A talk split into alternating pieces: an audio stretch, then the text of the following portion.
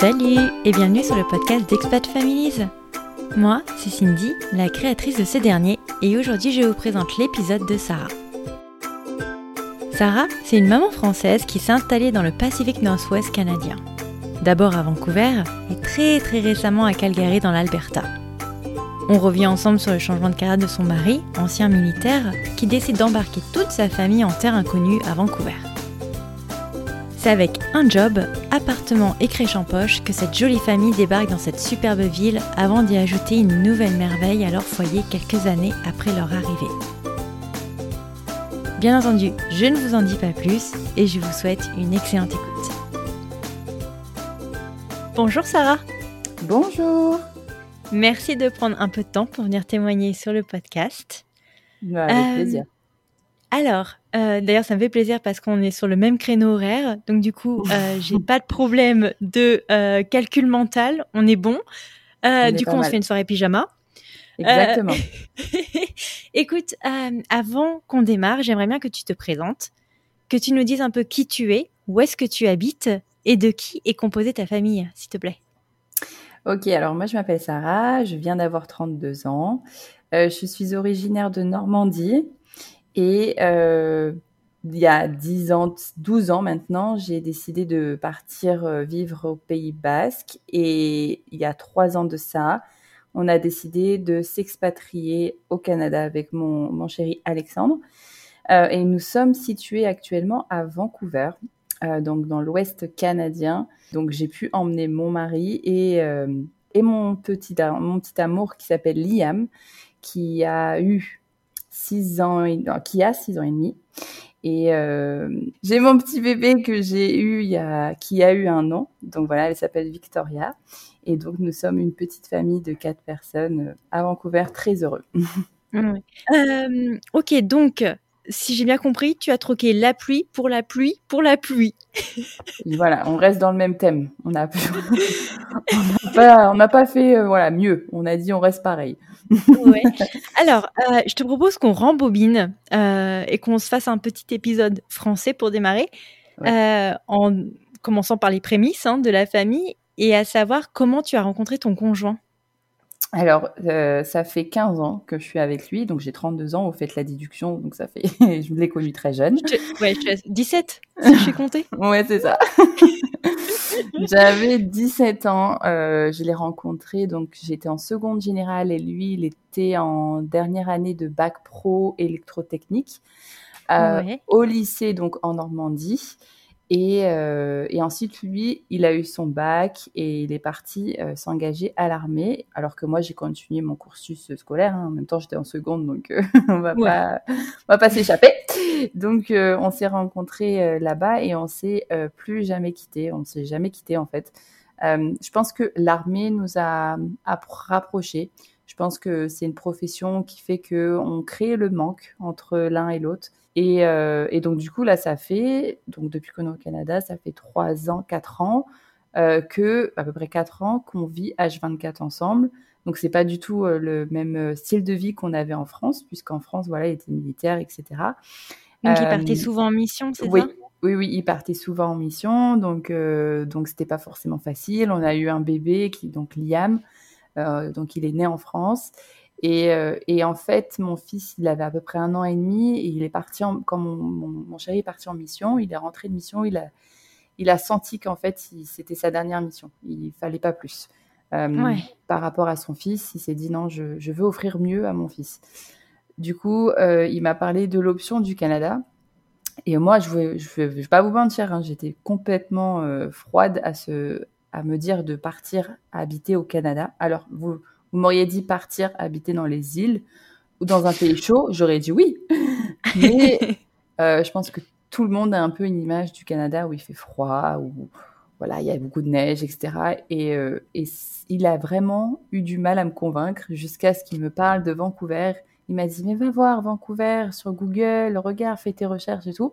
Et rien que sur la photo de Google, j'ai fait, ah ouais, ah ouais, je vais aller là-bas. c'est quand même super beau. Ouais, c'est magnifique. Mais c'est autant Vancouver a une super image à l'international, genre oh il y a les lacs, c'est turquoise, ouais. c'est vert, c'est magnifique. Et Seattle, c'est genre oh il pleut. Genre, les gars, c'est exactement la même chose. On a le trois heures en voiture, on a le même temps, c'est exactement la même chose. Donc, euh, si je peux essayer de faire euh, un petit euh, red flag, enfin non, un, quoi, un green flag, tu me diras à, à Seattle, c'est la même chose que Vancouver. Oui, c'est la même, chose. Au niveau du temps, je pense que c'est pareil. Après, je t'avoue, quand moi je suis allée deux trois fois à Seattle pendant. Il a plu. Bah, il a plu. Il a plu. en fait, je crois que j'ai pas choisi le bon moment pour y aller.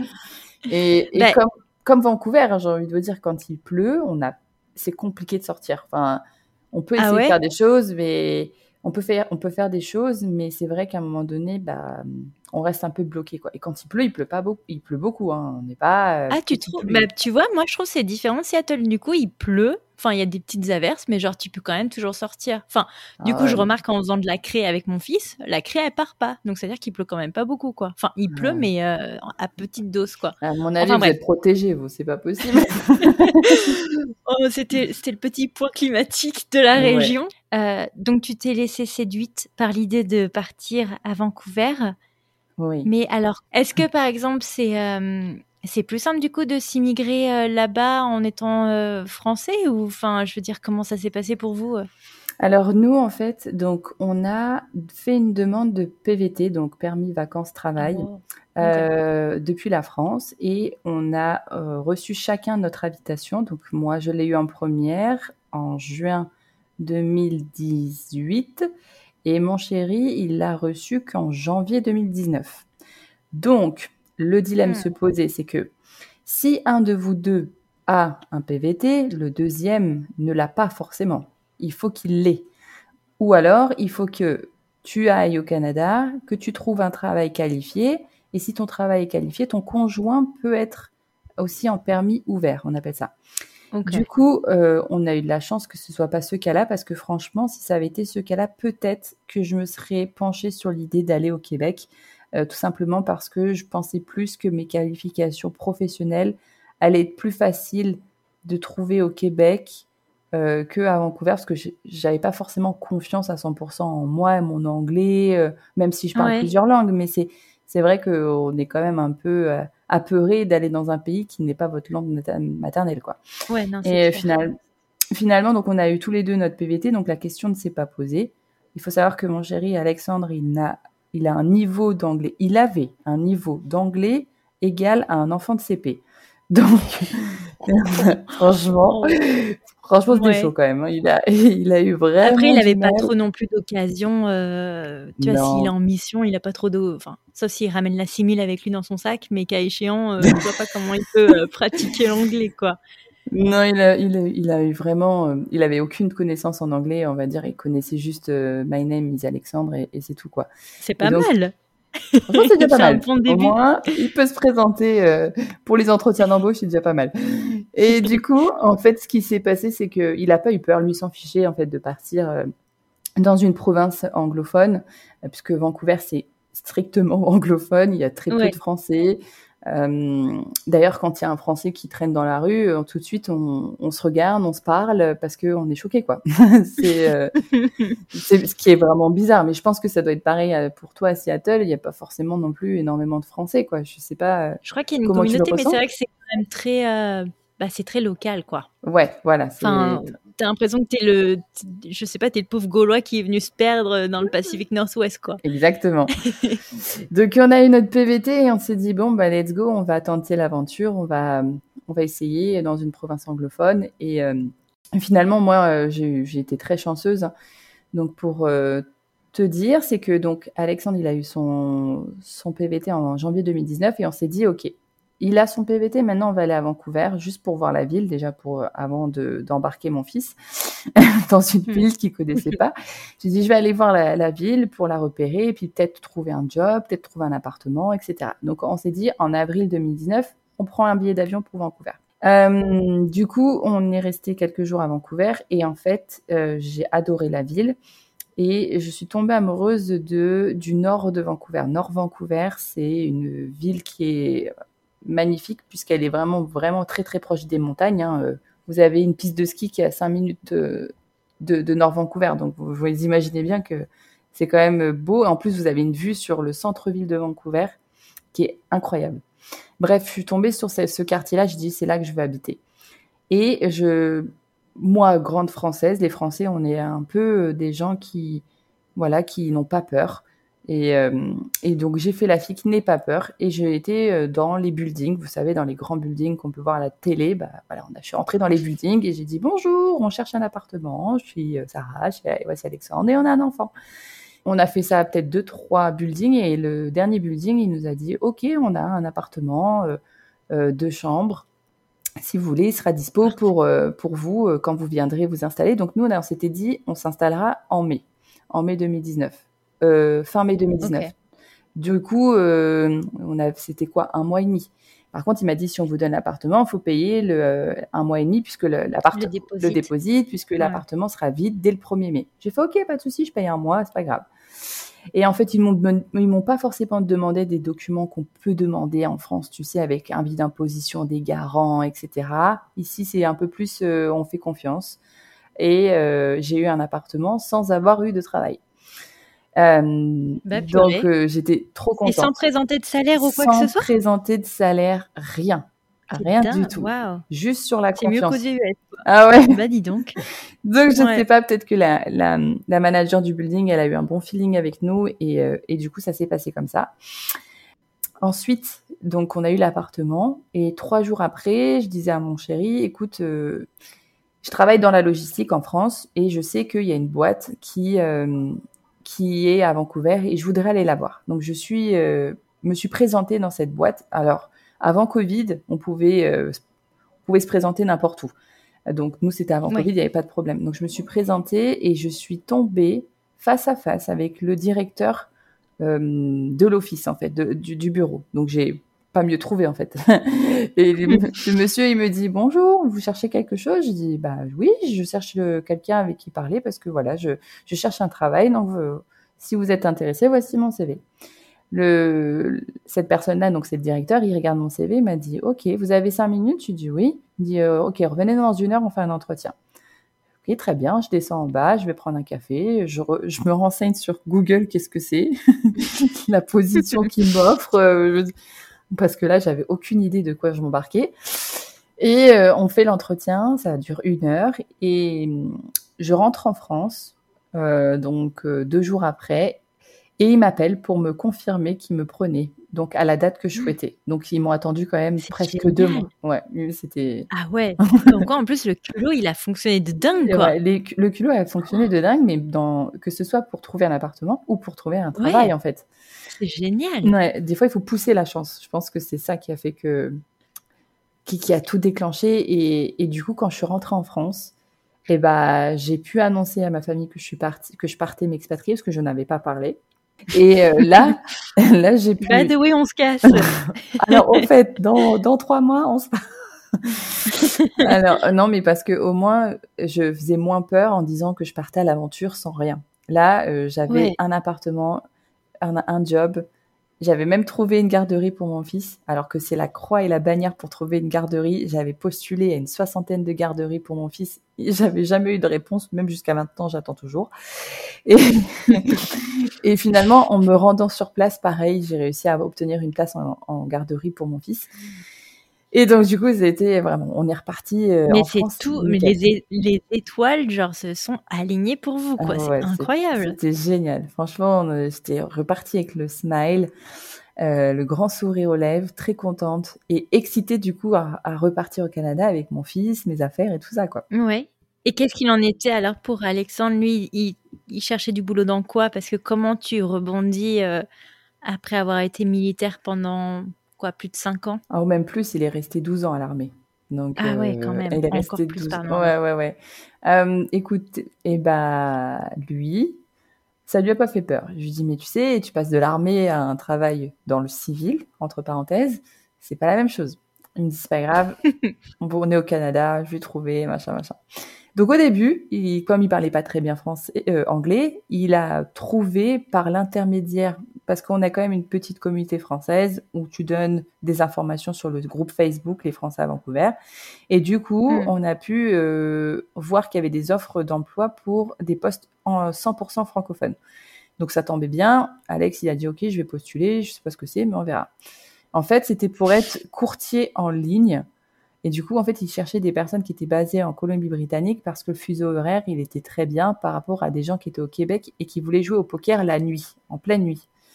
Et du coup, bon bref, n'importe quoi, mais ouais, c'est tout, random quoi, complètement. ok. Donc il s'est dit, je prends. De toute façon, faut payer les factures, hein, donc euh, voilà. Ouais, c'est clair. On commence avec ça. Il n'y a pas de petit boulot. Il, il prend le job et il fait ça peut-être euh, deux mois et demi jusqu'à ce que il dise bon ok là faut que je gagne un peu plus d'argent. Je vais voir ce que ça, dans quel domaine et eh ben il y a ça recrute le plus et dans quel domaine je pourrais faire de l'argent. Et il a trouvé dans la construction, donc dans, dans, la plomberie exactement. Donc maintenant, il est plombier à Vancouver. Donc ça fait ça fait trois ans euh, maintenant qu'il est plombier à Vancouver. Et euh, ben, c'est un autre monde, mais c'est le monde qui fonctionne ici. La construction, la plomberie, l'électricité, tout ça, c'est euh, c'est super bien payé par rapport à comparé à la France, par exemple. Mais il a bien dû se former quand même à ce métier? Bah, ils l'ont formé sur sur ils l'ont formé sur le tas. Et il faut savoir que on n'arrive pas avec un, titre de, plombier ici euh, au Canada, surtout en Colombie-Britannique. Tu arrives en tant qu'apprenti plombier. Voilà. Donc, il doit faire quatre ans euh, d'apprentissage. Donc, quatre ans d'apprentissage, ce qui veut dire, c'est qu'il a que euh, il a quatre niveaux à passer et ces quatre niveaux se passent en ligne et ça dure un mois par niveau. Mmh. Donc en tout, il a sur les quatre ans, il a juste quatre mois de cours, si tu veux. Et euh, le reste du temps, il est euh, à l'entreprise et il travaille comme un plombier. C'est juste qu'il a ce titre d'apprenti. Il a forcément un salaire d'apprenti, mais qui est très bien quand même, je tiens à le dire. Et euh, dans, dans, donc là, ça fait trois ans. Et donc dans, là, il lui reste la dernière année. Et dans, donc, il termine sa dernière année et il sera titulaire plombier. Donc c'est en fait c'est fou parce qu'il peut se mettre à son compte après? Il pourra se mettre à son compte, il pourra créer sa, sa entreprise. Enfin c'est ça va être super cool. Là il a hâte justement de terminer sa dernière année parce que euh, il sent qu'il y a un qu'il y a un marché à prendre quoi. Donc euh, c'est trop trop bien, c'est super. Après c'est pas du tout le métier de ses rêves. Hein. Quand même on passe de 12, 12 ans dans l'armée. En plus il était dans l'armée mais dans l'armée des forces spéciales. Donc c'est tous ceux qui sont un peu dans le côté opérationnel. Euh, il y a toujours de mm. l'action, quoi. Donc c'est vrai que ça change un peu, mais euh, voilà, pour le moment, ça ne te dérange pas. Mais après, je veux dire, s'il a son, son entreprise, ah tu vois, bah il peut basculer dans l'opérationnel et pas nécessairement aller euh, ah bah, s'occuper de la toyauterie du voisin. Quoi. Exactement. je pense que c'est son objectif. On, est complètement d'accord sur ça. Mais pour ça, il faut qu'il ait sa titularisation, qu'il aura simplement l'année prochaine. Donc voilà. Ok, donc c'est clair pour lui. Donc manifestement, quand même, le, le but, euh, c'est de rester au moins un an de plus à Vancouver, non? Euh, Non, pas forcément, parce qu'il peut faire son apprentissage dans une autre province. Euh, par, exemple, en Alberta, il peut totalement. En Alberta, ils peuvent reprendre Alexandre comme, comme apprenti. ça pose aucun problème. Par contre, s'il devait aller dans le, au Québec, là, ça serait un problème. Parce que le Québec, ils ont vraiment des, le Québec, des mises à niveau ou des trucs comme ça, non? Ouais, des équivalences. Ils ont des équivalences vraiment spéciales pour leur province et qui ne sont pas applicables dans les autres provinces. Donc, oh euh, c'est ça qui est assez compliqué parce que, par exemple, s'il est plombier en Colombie-Britannique, il va falloir qu'il passe une équivalence s'il va au Québec, par exemple. Alors que s'il va en Alberta, eh ben, il n'y a pas de problème. Donc, euh, voilà. On voit l'inégalité entre les provinces.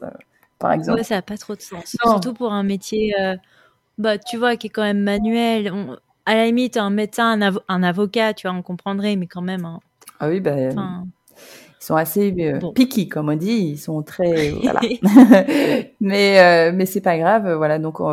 il a encore sa dernière année, donc que ce soit en Alberta ou en, en Colombie-Britannique, il pourra exercer, ce, faire son, son apprentissage, terminer son apprentissage. Ok. Et toi, alors du coup, tu es resté dans cette entreprise qui t'avait accueilli bah, Je viens juste de la quitter. je suis quand même restée trois ans. Ouais. je l'ai quitté récemment parce que j'ai un projet avec Alexandre et mes enfants, c'est d'aller s'installer ailleurs. D'accord. Nous allons. Mais toujours au Canada, du oui, coup. Oui, toujours au Canada, ça c'est pas un souci. Je pense que le gros point négatif de Vancouver, je pense que tout le monde le sait, c'est l'immobilier. le prix. Voilà. je pense que on vient. Mais comment c'est justifié alors le pourquoi c'est aussi cher? Je pense qu'il y a une grande, il y a des beaucoup de personnes qui veulent acheter et et qui ont un fort pouvoir d'achat, on va dire ça comme ça. Mmh. Et du coup, bah pour une offre de maison basique, au lieu qu'elle soit un prix normal, elle va être à un prix démesuré. Euh, parce que euh, il y aura toujours plus, plus de personnes qui vont vouloir renchérir sur euh, le bien en fait, alors qu'elle le vaut, que le bien ne vaut pas du tout ce prix. Et là, on se rend compte qu'on n'est vraiment plus dans le même monde en fait. je je comprends pas parce que même maintenant, j'habite plus à Vancouver, à Nord Vancouver. Je suis partie un peu plus loin. Je suis partie à 40 minutes de, du centre-ville de Vancouver parce que les prix de, du logement étaient vraiment compliqués. Et euh, même en étant à 40 minutes de Vancouver, je peux vous assurer que l'achat est impossible. Il faut que vous ayez ah le million dans votre poche. Si vous voulez quelque chose, une maison, une townhouse, une maison mitoyenne, n'importe, il faut le million dans votre poche. Sinon, vous n'aurez rien. Mais après, moi, j'ai l'impression que c'est quand même, euh, tu vois, c'est très prisé. Euh, je, sais qu'aux États-Unis, Vancouver, c'est genre un peu, c'est joli. Alors, j'imagine bien les, les richoux américains, en tout cas, qui viennent investir à oh Vancouver. Bah, il y a, des beaux richoux américains, mais il y a beaucoup d'étrangers asiatiques qui sont ici. Ah ouais, aussi, il y a une communauté asiatique importante. Oh là là, il y en a une grande, grande, grande communauté. Je pense que si, vous, si un jour vous êtes amené à la Vancouver, vous allez tout de suite remarquer qu'il y a une grande, grande communauté asiatique ici et qui ont plus de moyens forcément que, que nous. Donc euh, voilà, on a, on, a, on a fait face à des deals où c'était complètement fou, mais euh, une histoire un peu, je vais raconter un peu cette histoire vite fait, mais j'ai nos amis qui, ont, qui sont dans un appartement qui n'est même pas à Vancouver, hein, qui est à 35 minutes de Vancouver. Il a même pas été listé sur le marché du le, sur le marché sur oui sur le marché immobilier. Il a été vendu en en, en comment dire sous, sous la table. C'est-à-dire qu'il n'a ah pas été annoncé et euh, en fait, les personnes qui l'ont racheté, c'est c'est même pas des connaissances, des cousins ou n'importe, c'est juste des gens de la même communauté. C'est-à-dire que c'est moi, par exemple, si je voulais vendre ma maison, au lieu de passer par le marché immobilier, je vais passer par le marché des Français. Le groupe des les Français. Voilà, je vais dire voilà les Français, j'ai ça, vous venez l'acheter. Et euh, le problème, c'est que cette personne qui a racheté n'habite pas à Vancouver. elle n'habite pas à Vancouver, elle habite à Hong Kong. Mais alors, comment elle peut racheter alors, sans, être sur Eh ben, c'est ça le problème qu'on a, qu'on rencontre ici, bien que la Colombie-Britannique est une des seules provinces qui mettent une taxe sur le logement pour les étrangers. Euh, c'est à peu près 20% si vous êtes étranger. Ah, c'est quand même 20%, mais ça fait pas peur. Voilà, ça ne fait pas peur. Du coup, bah, vous imaginez bien que s'ils sont riches, ils peuvent le faire. 20% pour eux, c'est rien. Hmm. Et ils ont dit euh, pendant ce deal-là qu'ils voulaient absolument euh, passer par euh, leur communauté, qu'ils ne voulaient pas que les Canadiens achètent l'appartement. Ils l'ont dit texto comme ça. Je pense que c'est pas très légal. Et en plus de ça, ils, sont, face à des Français qui, eux, veulent acheter, qui les essayent, mais c'est compliqué. Ouais, bon, c'est pas très juste, mais bon, qu'est-ce que tu veux, c'est. Euh, mais c'est dommage parce que je sais que nous, en tout cas, et c'est pour ça d'ailleurs que je t'avais contacté, parce que nous, on l'avait dans le pipe, Vancouver, parce que visiblement, ils ont quand même une grosse scène euh, cinématographique là-bas. Ouais, c'est génial. Je, sais que c'est un peu le, Los Angeles euh, canadien, ah oui, avec Montréal. Ah ouais, ouais, ouais.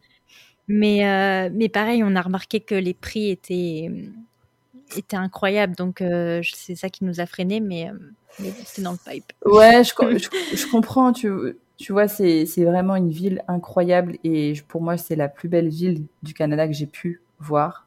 Euh, et, et, je, et je me dis que là, si j'ai un projet de partir, c'est pas parce que je n'aime plus Vancouver. C'est juste que Vancouver ne, ne veut pas que j'achète.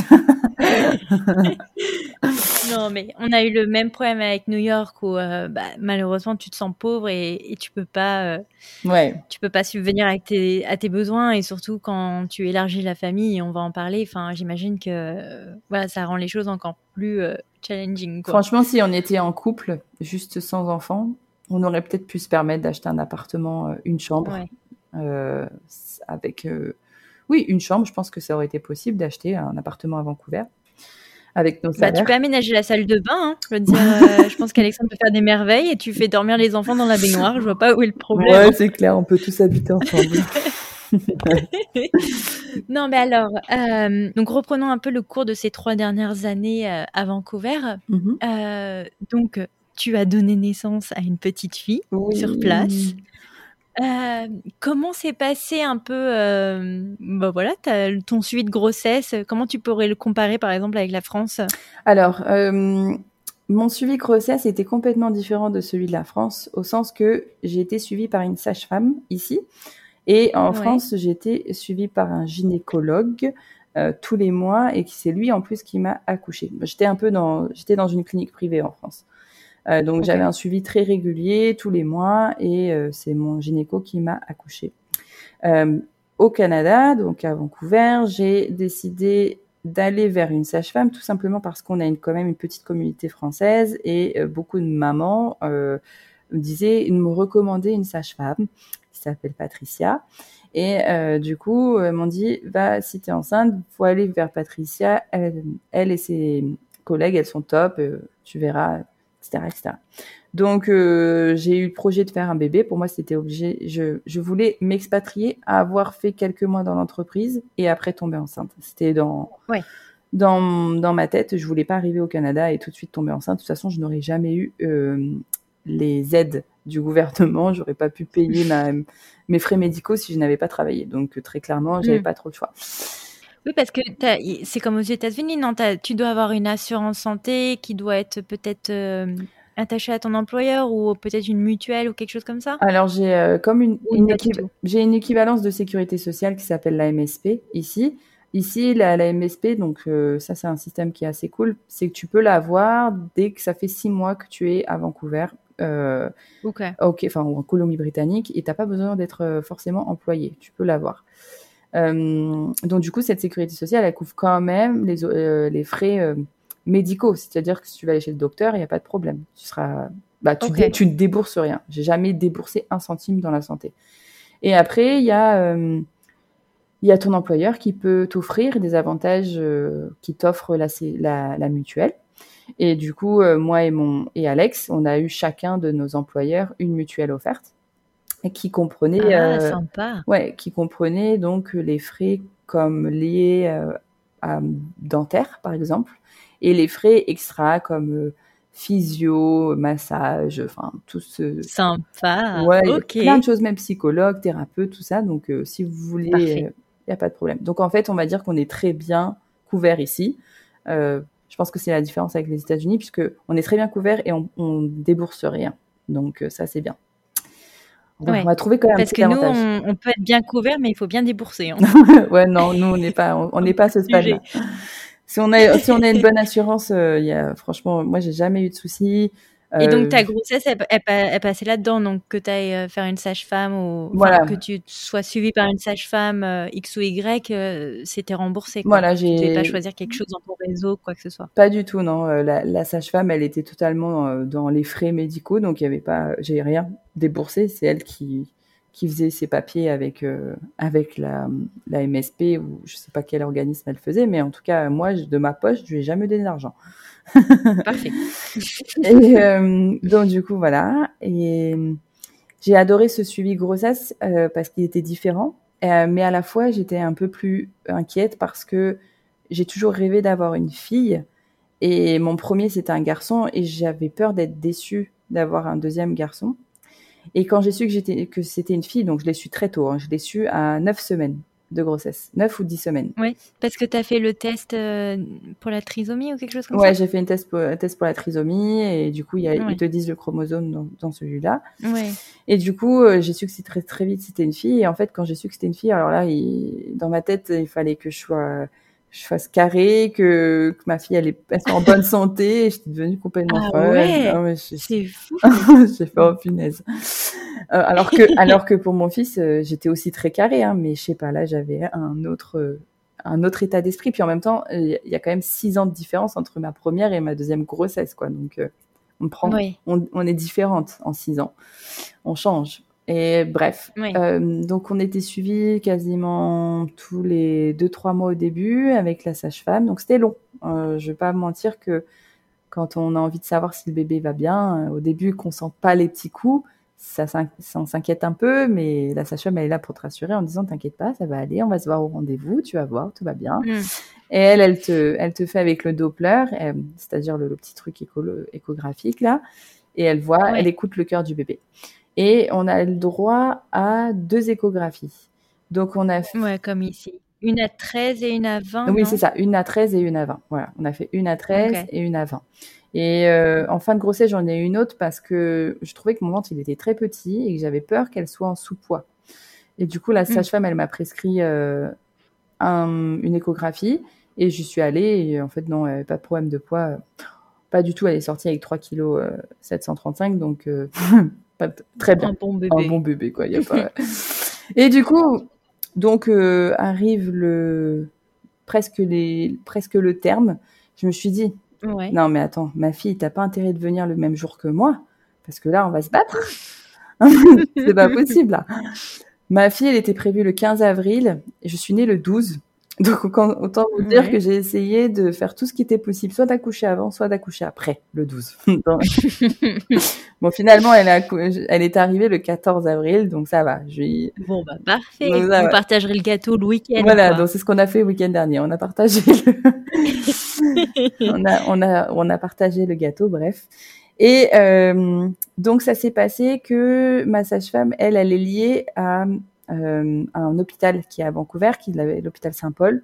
Donc, en fait, elle, elle accouche tous ses patientes là-bas. Donc, moi, j'habite à Nord Vancouver. Il faut quand même que je passe un pont pour venir à Vancouver downtown. Et quand il y a du trafic, je peux mettre quasiment une heure pour y aller. Donc, moi, j'ai pris oh le risque hein, quand même. Hein. J'ai le risque ou le bateau? Oh, Ou la neige J'aurais pu, prendre, j'aurais pu prendre le bateau en plus. hein. Je me suis dit, je vais prendre le Cibus au cas où. Mais bon, euh, et en fait, ce qui a été cool, c'est qu'en fait, j'ai perdu bouchon muqueux le 14 et, euh, et je savais pas ce que c'était. J'ai demandé à ma sage-femme ce que c'était. Elle me dit oui, tu as perdu bouchon muqueux, donc il y a des chances que tu accouches dans les prochaines heures. Donc très bien, dans ta tête, tu te prépares et tu dis bon bah je vais peut-être me rapprocher de Vancouver, peut-être que peut-être que ça va arriver, etc. J'avais pas de contraction ni rien à ce moment-là, mais voilà. Et puis euh, elle me dit bah écoute viens, je vais t'ausculter et on verra. Donc euh, j'y vais le matin, après avoir perdu mon bouchon muqueux, j'y vais, tout ça. Elle me dit oui, t'es dilaté à 1, 1, 2, donc euh, ça peut arriver à tout moment. Moi, tranquille, je rentre chez moi, donc je me dis ok, je rentre chez moi, on verra bien. Et là, je, je, pense que deux heures après, je sens que les contractions, elles arrivent. Et là, je me suis dit, c'est bizarre, ça me fait mal, ça me tire et tout. Je sais pas. Je m'appelle mon, mon chéri qui est au travail il, il vient, je lui dis écoute, on, je pense que c'est mieux que tu viennes, on sait jamais, on prend de l'avance. je sais pas si c'est des fausses contractions, mais au moins on y va. et du coup, parce que j'avais tellement peur d'être coincée dans ce pont, parce qu'en fait, euh, mes contractions, elles, elles sont arrivées vers 13 heures. Et là, euh, tu te dis, si tu arrives entre 14h et 18h, t'es foutu. Dans le pont, dans le pont tu peux y rester une heure. Ah, c'est si tôt que ça, le rush hour? Ah ouais, ouais, rush hour, c'est traité trop tôt. Oh et du coup, ouais, j'ai fait bon, vas-y, je pars, euh, je pars euh, à Vancouver, euh, bien et tout, machin. Donc mon chéri il vient, mais il prend quand même sa douche et tout, tranquille, on prend les affaires. Oh, à l'aise. sa journée à lui. Oui, oui, non mais. Mais attends, il était où alors ton fils Mon fils était. Il était à la crèche. Non, non, non, il était à l'école, donc c'était très bien. L'école. Ah oui, oui, je suis bête. À ouais, ouais. Et du coup, j'avais appelé une de mes copines, j'ai dit bon, tu t'en occupes Il me dit ok, pas de souci. Donc lui est à l'école, il n'a pas besoin de, de s'occuper de lui, euh, très bien. Et on part à Vancouver et là en fait dans la dans la dans la route, là je sens, je sens que ça va, c'est aujourd'hui, ça c'est sûr. Euh, je sens que les contractions montent, etc. Donc j'arrive euh, au cabinet de la sage-femme, elle m'ausculte, elle me dit ah bah oui, t'es quand même dilatée à 5. Euh. ah ouais, c'est passé vite, trop bien. C'est passé vite. T'es rapide et efficace. ok, c'est passé à 5, très bien, machin. Ok, donc je vais je vais à l'hôpital et, euh, et donc du coup elle me dit bon bah prépare-toi ça peut être long. Je dis pourquoi? Je dis mettez-moi mes péridurales et m'embêtez pas. Mettez-moi la péridurale. Vous savez quand vous avez mal euh, des fois vous êtes un peu méchante quoi non? C'était là.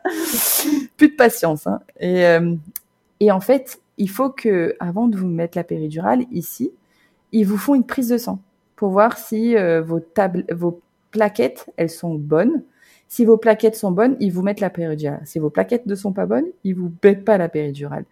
Donc. C'est quoi les plaquettes? Alors, me demande pas ce que c'est, j'en sais rien. Ils ont. ok. Bizarre. Ils ont checké mes plaquettes, ils m'ont dit c'est ok. Mais entre le labo qui vient pour te donner, pour te faire ta prise de sang, et le labo qui revient avec les résultats et l'anesthésiste qui arrive, il s'est passé deux heures. Sans mentir. Ouais. Deux heures. Et encore, ça peut être rapide quand même pour une prise de sang, tu vois. Tu peux imaginer, parfois, euh, tu peux avoir les résultats le lendemain, tu vois. Ouais, ouais, mais euh, deux heures de contraction, euh, quand tu es dilaté à 5, tu te dis, attends, à tout moment, je vais accoucher sans, sans péridurale, quoi. Et, ouais, surtout un deuxième, ça peut aller vite. Je sais pas comment s'est passé ton ah, bah premier, mais ah, oui, ça va plus vite le deuxième, ça, quoi. Ça, va plus vite. Donc, du coup, j'ai dit, oh là là, moi, j'ai peur et tout. il me réausculte. Dès le départ encore là, que j'étais à 7. J'ai fait, oh là là. Dépêchez-vous, ah dépêchez-vous. L'anesthésiste vient, il me fait euh, il me fait la péridurale et là je sens que dans un de un liquide qui sort de, de mon dos, je le sens. C'est c'est compliqué à expliquer, mais j'ai je sens qu'en fait il a percé quelque chose. Tu, tu vois, c'est trop bizarre. Bref, après mm. il refait la péridurale parce que je vois que ça met longtemps quand même. Hein. Il me dit non mais euh, il y a eu un truc, euh, là j'ai refait, maintenant c'est bon. Ok. J'étais anesthésié du menton jusqu'au doigt de pied. C'est-à-dire que je Mais il t'a fait la moelle euh, osseuse Je Je sais pas ce qu'il a fait, mais il a fait de mon menton jusqu'au petit doigt de pied. Donc, en fait, toutes les heures, les dames, elles avaient des poches de glace sur moi pour vérifier si je sentais le froid. Donc, au début, je sentais rien du tout, et au fur et à mesure des heures, tu sentais que la, que la, la péridurale, elle partait parce que j'ai, il m'a mis une dose et j'ai jamais la glace. Ouais, j'ai, j'ai pas demandé plus. Il m'a mis une seule dose et après j'ai plus jamais touché à la péridurale. Euh, ils m'ont jamais rajouté de, tu sais, un petit peu de liquide, tout ça. Non. Ouais. Bah, j'ai vu que j'étais euh, bien euh, anesthésiée. Je pense que ça sert rien de rajouter. Hein. Et donc toutes les heures, ils checkaient si mon, mon corps il réagissait, si ça allait.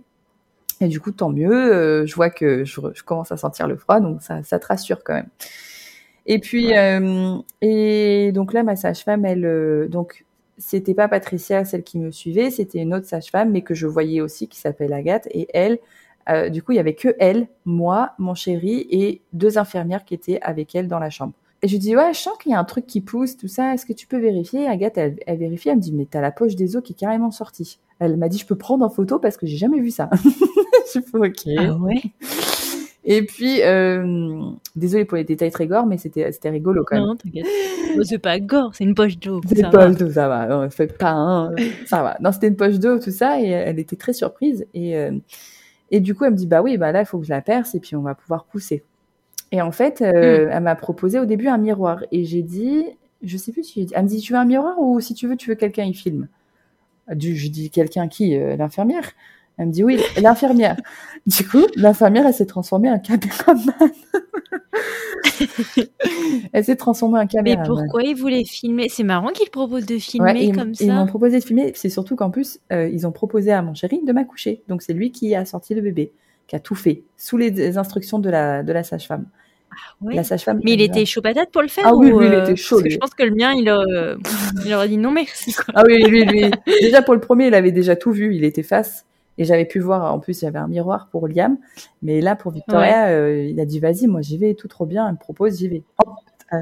Puis bon, puis bon, tu sais, la sage-femme, elle est, la Agathe, elle est française, Patricia est française, donc on est dans, dans une bulle française, donc on est dans un, ouais, t'es un petit dans cocon. un cocon. même si les deux infirmières, elles parlent anglais, c'est pas grave, tu vois, mais on était dans notre cocon. Hmm. Et euh, j'avais l'impression de faire ça en famille, en fait, enfin, de faire ça, ah, c'est chouette. J'ai trouvé ça super cool et, euh, et du coup voilà donc ça s'est très très bien passé l'accouchement, ma fille est sortie sans problème. Euh, ah. Et le lendemain je suis rentrée chez moi donc au, Canada tu restes 24 heures euh, et après tu rentres chez toi. c'est très court. Oh, bah, bah, ouais, ici ils font pareil hein, globalement mais après je veux dire de toute façon t'as accouché pendant la pandémie je veux dire pourquoi pas, tu vois. Oui, très clairement, c'est pas. mieux chez toi qui est à l'hôpital. Hein. Non, non, très clairement, ça m'allait très bien. Mais, sauf qu'il s'est, il est arrivé quelque chose, c'est que comme je t'ai parlé avant, j'ai eu un, le, le, mec là qui m'a fait l'anesthésie, il a, il a, il a touché quelque chose qu'il fallait pas toucher. Euh, Après que j'accouche, je rentre chez moi, j'ai des douleurs, mais un, inexplicables. Des, des douleurs qui montent de mon bas du dos jusqu'au cervical. Et en fait, je ah ne pouvais pas me mettre assise, rester debout.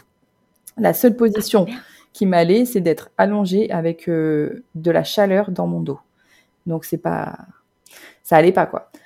Le lendemain, on devait retourner à l'hôpital parce que ma sage-femme, elle avait un doute sur le fait que Victoria elle avait la jaunisse. Du coup, elle m'a dit, on revient faire des, on revient faire des résultats, des, des prises de sang pour voir si euh, c'est bien ça ou pas. Et en fait, j'étais à l'hôpital et je suis restée allongée dans la salle. Et les personnes soignantes m'ont vue allongée et il m'a dit, Madame, vous pouvez pas rester allongée. Je, je peux pas me lever. Ça va pas. Je peux pas me lever. Je vais bien. Hein, je vous parle. Il n'y a pas de problème. Je viens d'accoucher. Je, je suis pas bien. Et là, ils ont dit, on peut pas vous laisser comme ça. Sauf que ils sont arrivés à 15 personnes. Ils ont sorti un code bleu ou un code rouge, je sais plus c'était lequel, bleu rouge. Et ils ont dit, vous la prenez. Ils m'ont mis des électrodes, ils ont checké tout. Je dis, mais ça va, c'est juste que j'ai hyper mal. Je pense qu'il y a eu quelque chose, il faut me faire quelque chose à mon dos. Ils, me transfèrent aux urgences, donc mon chéri était toute seule avec ma fille dans un autre service pour, pour les résultats de la jaunisse.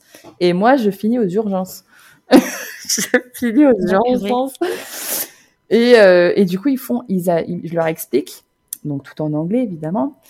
Je leur explique, je dis voilà, j'ai accouché hier, j'ai très mal au dos, je pense que c'est dû avec la péridurale. Appelez l'anesthésiste qui m'a fait, euh, il va vous expliquer tout ça. L'anesthésiste, il débarque direct et il me dit il faut qu'on règle ça.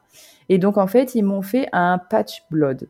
C'est un pansement de, de sang qu'ils m'ont fait. Donc ils m'ont pris du sang de ma main euh, parce que j'ai des veines qui sortent plus auprès de ma main, donc ils m'ont pris du sang de ma main, qui m'ont réinjecté dans le bas du dos, et ça a créé un pansement, puisque dès qu'ils ont fait ça, j'ai plus rien senti.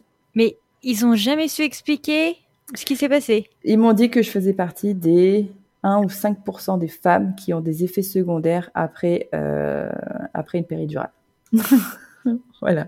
C'est quand même étonnant cette histoire. Mais après, tu me diras, c'est cool qu'il, tu vois, t'ait pris directement en charge plutôt que d'attendre une semaine euh, dans la détresse chez toi, tu vois. Bah, je pense que si vraiment j'avais pas eu le rendez-vous aux urgences, enfin, à l'hôpital pour Victoria, j'aurais peut-être attendu.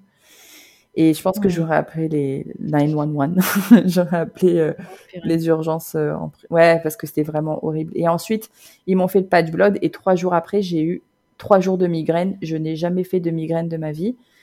Et en fait, j'ai eu trois jours de migraine et c'est des conséquences liées aussi à, la péridurale. Donc, euh, voilà, je fais partie du peu de pourcentage des femmes qui euh, ont des effets secondaires sur la péridurale. Et, bon, ça a été compliqué, mais au final, euh, j'ai mieux vécu mon après-accouchement pour ma fille que pour mon fils oui, parce que tu avais eu la péri pour ton fils? Oui, j'ai eu la péridurale pour mon fils. Et, et ça t'avait rien fait? Non, ça la péridurale, il n'y avait aucun problème. Euh, euh, le, après, pour mon fils, ça a été difficile. C'était juste parce que j'avais été.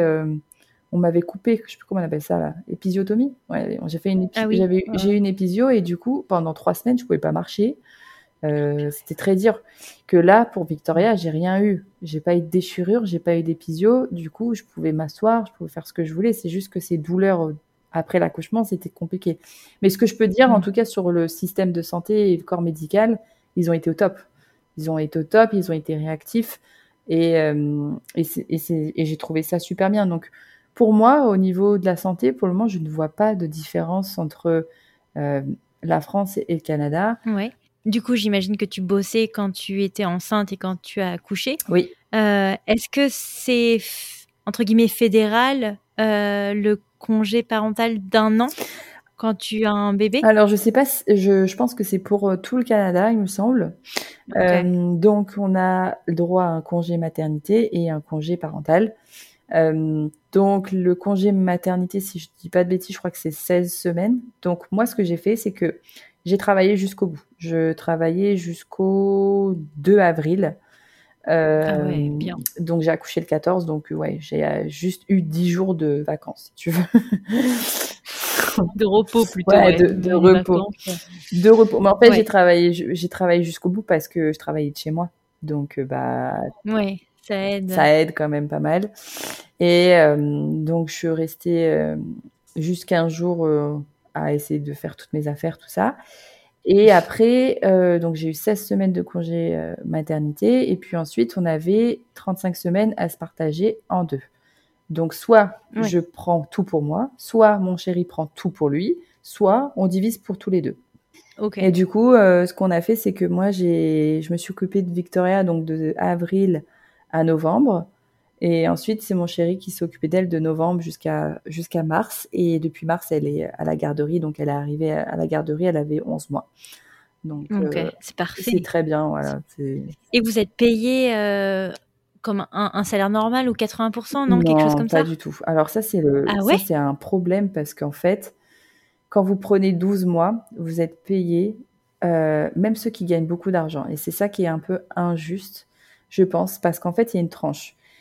Tous, euh, si vous gagnez plus de 55 000 dollars à l'année, dans tous les cas, vous toucherez la même chose que nous, tous ceux qui, pour, que nous, c'est-à-dire que toutes les autres personnes qui, qui gagnent moins de 55 000 dollars, c'est-à-dire vous gagnez 2000 dollars par mois et pas un centime de ah, plus. Donc, oui, c'est comment ça s'appelle? C'est plafonné, c'est ça? Oui, c'est un plafond. C'est un plafond, tu peux pas aller euh, plus que ça. Donc, euh, par exemple, si moi je gagne 100 000 dollars à l'année, donc ça me fait vraiment beaucoup moins d'argent que, que d'habitude. Euh, alors que si, par exemple, je gagnais 55 000, bah, je me dirais, bon, ça va, il y a que 1000 dollars de différence, on va dire, à peu près. Ouais, c'est quand même chouette dans ces cas-là, quand même, qu'il euh, favorise, tu vois, les, les plus low income. Ouais, c'est ça. Ceux qui ont des. Et je pense que 55 000 dollars, euh, c'est quand même bien. Enfin, je veux dire. Ça, ça va, ça va. Je sais pas, aux US, c'est pas terrible, terrible 55. C'est pour ça que je sais pas trop. Euh, non, 55 000, ça va. C'est pas non plus euh, catastrophique. C'est-à-dire que tu peux quand même payer euh, un peu ton loyer, on va dire. Ouais. Et ça passe au niveau de tes charges. On va dire pour l'année, c'est correct. Donc, donc voilà. Après, c'est sûr, c'est à l'année, c'est mieux de gagner plus de 55 000, hein, surtout à Vancouver. Hein. Ça, c'est sûr. Oui, faut payer le loyer. Et Liam, alors, il est content de sa petite sœur? Ah, Liam, il est trop content. Parce qu'on n'en a pas parlé, lui. Bah, alors, Mais lui, alors, euh, lui, c'est, euh, alors lui, il est arrivé au Canada, il avait 3 ans et demi, il allait avoir 4 ans. Et euh, ça a été difficile au début parce que bah, il était quand même en école française, il était en petite section. Et puis après, il arrive au Canada dans une garderie totalement anglophone. Donc, il comprend pas l'anglais, le petit garçon. Donc, ça a été difficile les premiers mois, franchement faut pas s'attendre à ce que votre enfant, il soit. On dit ouais, les enfants c'est des éponges et tout. Ça, c'est, je suis d'accord. Mais moyen. quoi, parce qu'il y a des les premiers mois, c'est difficile quoi. Euh, il avait des problèmes de comportement, il était très agressif parce qu'il comprenait pas. Il y avait personne qui parlait français. C'est ça qui est fou quand même, parce qu'on est au Canada, c'est un Canada, c'est bilingue. moi, je crois que je suis tombée dans la région où il y a moins de bilingues qu'autre chose, donc du coup, c'était compliqué.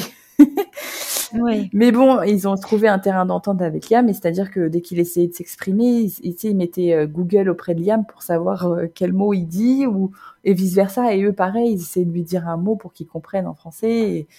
euh, donc ils ont ils ont fait ça pendant pendant plusieurs mois, pendant peut-être trois quatre mois. Puis après, il était complètement baigné dans dans la langue. Et donc il est resté presque un an à la garderie. Puis après, le Covid est arrivé, donc il a été il a il a plus jamais, il est plus jamais retourné à la garderie parce que le Covid est arrivé en mars. Et, euh, et ensuite, on était, il y avait plus de garderie en fait. Voilà. Donc du coup, euh, Liam, il est, il a été à l'école qu'en septembre. Du coup, je l'ai gardé avec moi en travaillant de la maison, donc oh de, mars, de mars à août. Warrior, ouais. ouais, c'était sympa. Enceinte en plus. sympa. Très sympa.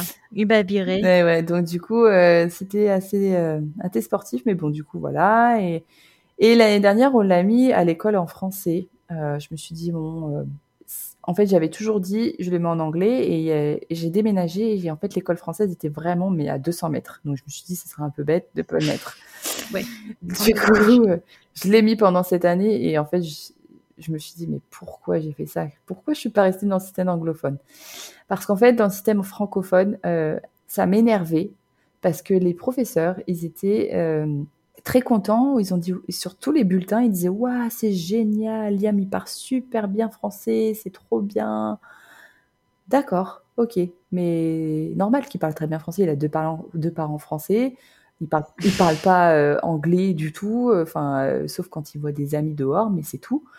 Il a, en fait, j'ai trouvé que c'était pas des, des, critiques très constructives. en fait, le, au niveau francophone, il pousse vraiment à ce que les enfants ne parlent que français, parce que franchement, dans toutes les écoles francophones, tu parles, entends les enfants parler en anglais tout le temps, tout le temps.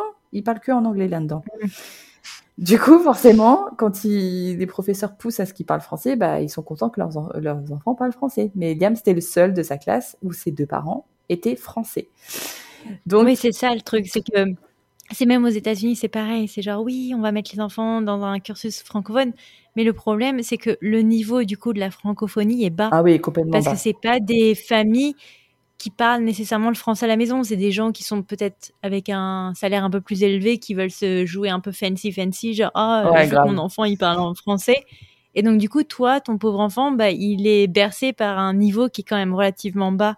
Ah bah c'est ça. C'est pour ça que parfois, il y a des cursus locaux avec des petites branches françaises qui peuvent être plus intéressantes que juste de le mettre en cursus 100% euh, francophone. Bah, c'est ce qu'on a décidé de faire. Euh, de toute façon, on, on, avait redéménagé parce que j'ai adoré déménager hein, pendant ces trois années. donc la troisième fois, j'ai déménagé et donc là, actuellement, il est dans une école complètement anglophone et euh, il n'y a plus du tout de problème avec la langue. Il est complètement, ouais. complètement bilingue, hein, sans problème. Et je, je, trouve qu'au niveau de ce qu'il fait, euh, bah ça, c'est, c'est similaire à ce que les Français apprennent, je dirais. Euh, peut-être que je dirais qu'il y a quand même un léger retard quand même sur certaines choses au niveau de la lecture et l'écriture, mais euh, ça reste quand même assez similaire au niveau du programme.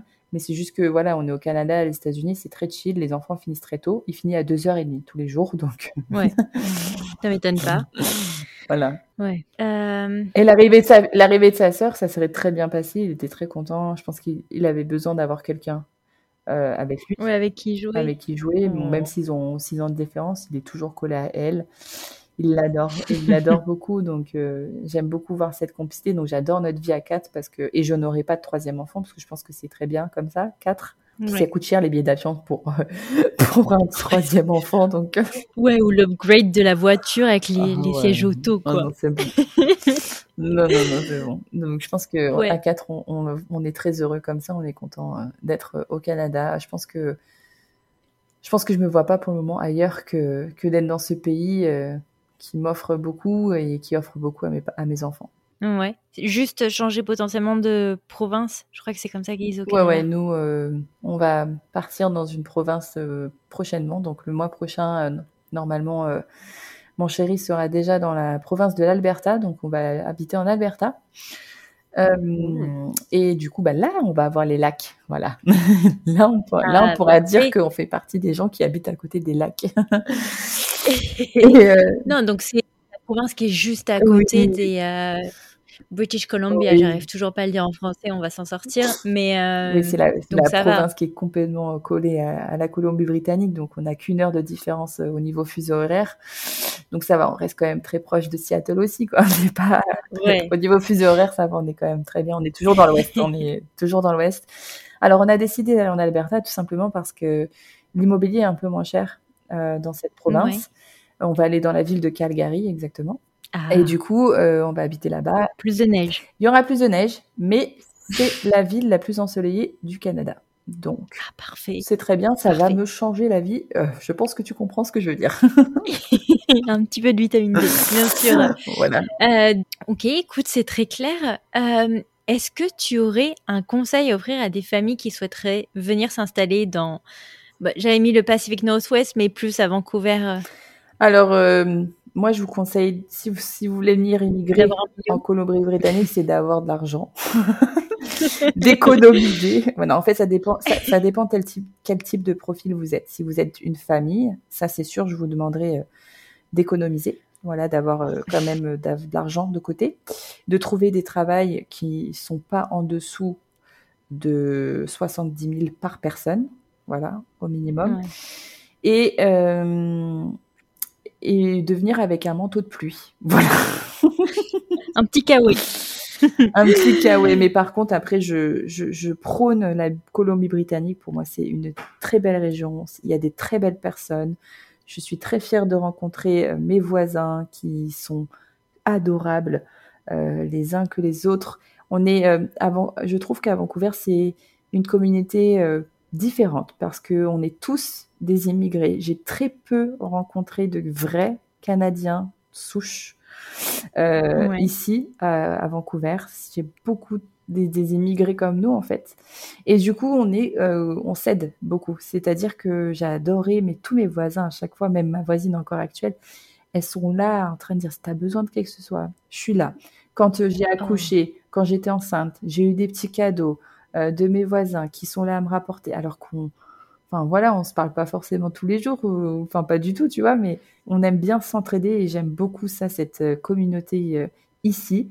Et je trouve aussi que la communauté française est géniale ici parce que bah, c'est grâce à ça en fait que j'ai pu rencontrer des amis très très très proches maintenant qui font mmh. partie de ma famille en fait ici et que je vois au quotidien et grâce à cette communauté française qui est incroyable, on est très peu, mais du coup bah on s'aide beaucoup plus que si on était en France où, où on se calculerait peut-être pas quoi. Ouais, ouais. non, c'est vrai. Euh, donc un conseil, c'est avoir de l'argent. je dirais. C'est ça l'idée. Pour la, Colombie-Britannique, je dirais, ouais, il faut avoir de l'argent. L'argent et le kawaii. Ok, bah écoute, c'est très clair. Et euh, alors, nous, du coup, à titre euh, personnel, qu'est-ce qu'on peut te souhaiter pour la suite? D'acheter une maison. On reste sur le même thème. Ouais. Voilà, j'espère que du coup, en, partant en Alberta, parce que de toute façon, c'est l'objectif, c'est que mon conjoint part le mois prochain. Par rapport au, crédit, au crédit des banques, c'est dans notre processus en fait. Euh, mon chéri doit être dans, sur place en Alberta pour avoir un job en Alberta et pouvoir faire une demande de crédit. Il est obligé euh, d'être sur la, sur la province. Donc, je me souhaite que on ait une acceptation de crédit pour pouvoir acheter notre maison. Euh, prochainement en Alberta, voilà, c'est notre objectif. Je ne pars pas de Colombie-Britannique sans que je n'ai pas de, de maison là-bas. Voilà, je. Ouais. Sinon, ça sert à rien. non, c'est clair. Pas de bras, pas de chocolat. mais euh, mais c'est marrant. Donc du coup, là, on est en train d'enregistrer cet épisode. On est en avril. Euh, du coup, ce sera intéressant parce que je pense qu'à la sortie de cet épisode, tu seras déjà parti. Peut-être. Donc, ce sera super intéressant quand même de voir un peu, euh, de suivre un peu ce qui s'est passé dans les dans les prochains mois. Avec plaisir. Franchement, même moi, j'ai hâte de de pouvoir raconter ça parce que je pense que vous n'êtes pas prêts de tout ce qui va se passer parce que je pars pas toute seule je pars avec quelqu'un que j'ai rencontré ici, euh, un autre couple d'amis qui a migré à Vancouver. On s'est rencontrés il y a trois ans, on est comme euh, chien et chat, c'est-à-dire qu'on est très très amis et on a décidé. Ouais, moi j'aime bien l'expression cul et chemise. On est cul et chemise, voilà, on est cul et chemise. Et euh, du coup, on a décidé, on a décidé de partir ensemble. Donc, c'est-à-dire que ce projet de partir en Alberta, c'est pas que tout seul, c'est avec d'autres personnes qu'on a rencontrées à Vancouver. C'est génial. Du coup, vous transvasez le village. On part avec toute la, avec toute la team. c'est trop bien. Non, c'est bien. Et puis au moins, t'as pas de, pas besoin de te faire des potes, tu les auras, tu les auras déjà sur place. C'est clair, j'aurais pas besoin. Non, mais c'est toujours bien de, rencontrer d'autres personnes. Hein. Oui, bien sûr, bien euh, sûr. non, mais euh, au moins t'as quand même ton cercle, imminent, c'est chouette. c'est génial. Ok, bah écoute, ça me paraît très très bien comme projet. Euh, pour l'heure, moi en tout cas, Sarah, je te remercie énormément pour ton témoignage. Bah, merci beaucoup. Euh, et puis, bah, écoute, j'espère qu'on se verra hein, à mi-chemin entre le Montana, euh, l'Alberta ou Washington State. Avec plaisir, mais j'espère pouvoir venir euh, quand même avant de... J'aimerais bien retourner quand même en Washington State, quand même, vers chez vous. Pas Seattle, mais euh, peut-être un peu plus haut de Seattle. J'aimerais bien y aller pour quelques jours, donc ouais, avec grand plaisir. Et même vous, bah, si vous êtes à Vancouver, euh, n'hésitez pas, avec plaisir. Ça marche. Bah écoute, dès qu'on fera les passeports, hein, donc euh, dans deux ans. non, j'y conne. Quand je serai lancée là-dedans. Non, non, bah écoute, et merci beaucoup Sarah pour euh, pour ton temps. Avec et puis bah écoute, je te souhaite une une bonne nuit. bonne nuit. On va se coucher là. La soirée pyjama est terminée. It's over. It's over. merci beaucoup. Merci beaucoup. Au revoir. Merci encore à Sarah de nous avoir partagé un bout de son chemin en famille. Si vous avez aimé cet épisode, n'hésitez pas à le partager autour de vous et de nous laisser des étoiles et des commentaires sur votre plateforme préférée. Merci beaucoup et à la semaine prochaine. Ciao